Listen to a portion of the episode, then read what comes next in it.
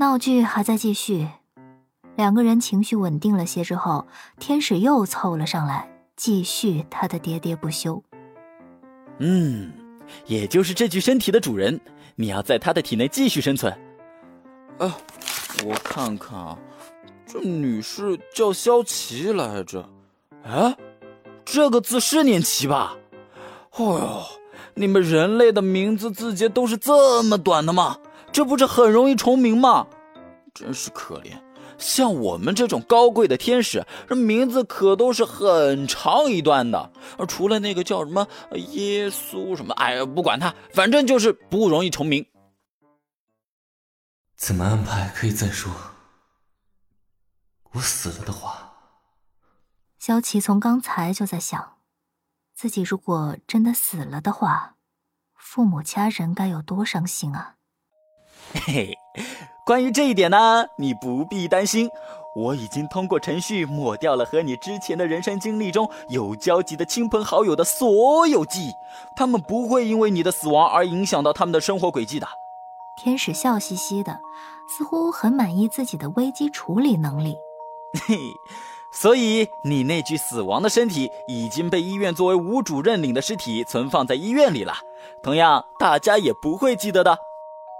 萧琪觉得脑子轰的一热，呆呆的看了会儿天使。所有人都已经不记得自己的存在了吗？算了，忘了就忘了吧。连父母都不记得你了也没关系。这具身体的主人此时突然发声问道，有些诧异于他的无所谓。以前就一直让他们操心。他们不记得我了，应该也可以放下不少心。我下面还有个妹妹，也不至于会寂寞吧？萧琪感受到了身体主人传来的意识，他突然反应过来，原来他们俩可以直接通过意识交流的。他转而又兴奋了起来。哎，哎，那我们两个人之间的关系，不就是父神灵和主人那样吗？那我是不是可以叫你 master 啦？而另一个萧琪完全无法理解这人神一样的脑回路，简直是接受无能。他转过头，有些冷冰冰的向天使问道：“那他什么时候能从我身体里出去啊？”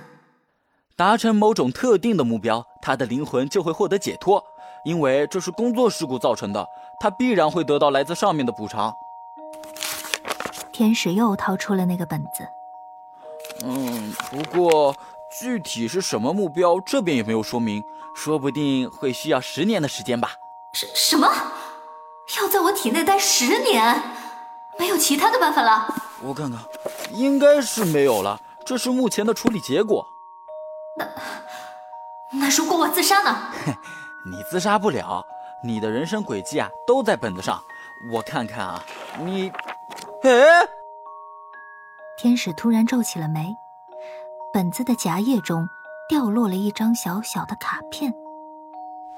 天使弯下腰拾起卡片，又有些尴尬的看了看床上的萧琪，突然很坚定的说道：“我们一定要找到其他解决的办法。”卡片上写什么？